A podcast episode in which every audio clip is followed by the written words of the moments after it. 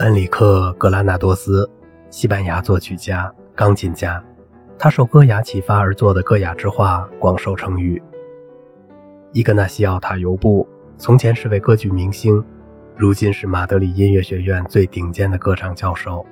他的朋友都是老一辈西班牙音乐大师，比如阿波斯、阿尔贝尼斯、格拉纳多斯、萨拉萨蒂等人。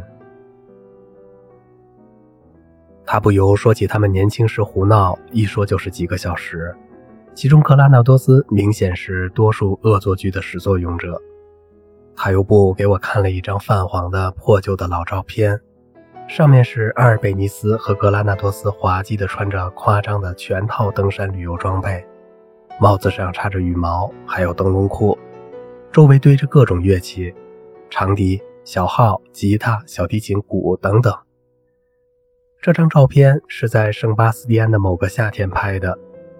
当时，一群名人不时聚在音乐商店讲八卦，举办非正式的音乐会。格拉纳多斯想到一个绝妙的主意：他们应该组建一支乐团，每个人演奏一样自己完全不会的乐器。比如，塔布尤会在一位著名小提琴家的琴上疯狂乱拉，阿尔贝尼斯则痛苦地在木管乐器上口水乱飞地胡吹一气。格拉纳多斯用梳子和纸演奏，或者任性指挥一番。排练在商店后面的院子里进行。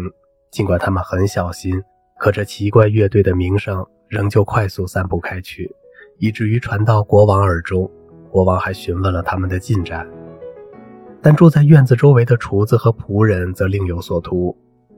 一天，当格拉纳多斯让部下开始演奏一首古典交响曲时，忽然山洪泛滥。尽管天空一丝云彩也没有，却飞来了烂水果、鸡蛋、蔬菜皮和各种玩意儿。乐队英勇地继续各种鬼哭狼嚎，狠狠地敲打托盘和厨具，直到格拉纳多斯给出最后一挥，乐手们才停下来。然后他极为严肃而郑重地转身，左右各鞠了一躬，神色颇为淡定。只是他的衣服早已被垃圾鱼毁了。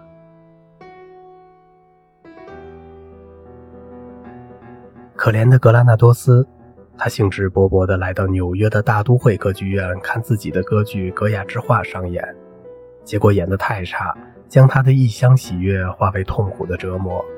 因为要养孩子，他对报酬还是很满意的。考虑到战乱，他不愿接受支票或者纸钞，而把所有的收入都换成了黄金，然后把金子系在贴身腰带上。结果他乘的船在英吉利海峡遇袭。一些乘客最后获救，但格拉纳多斯却被沉重的金子拖到了海底。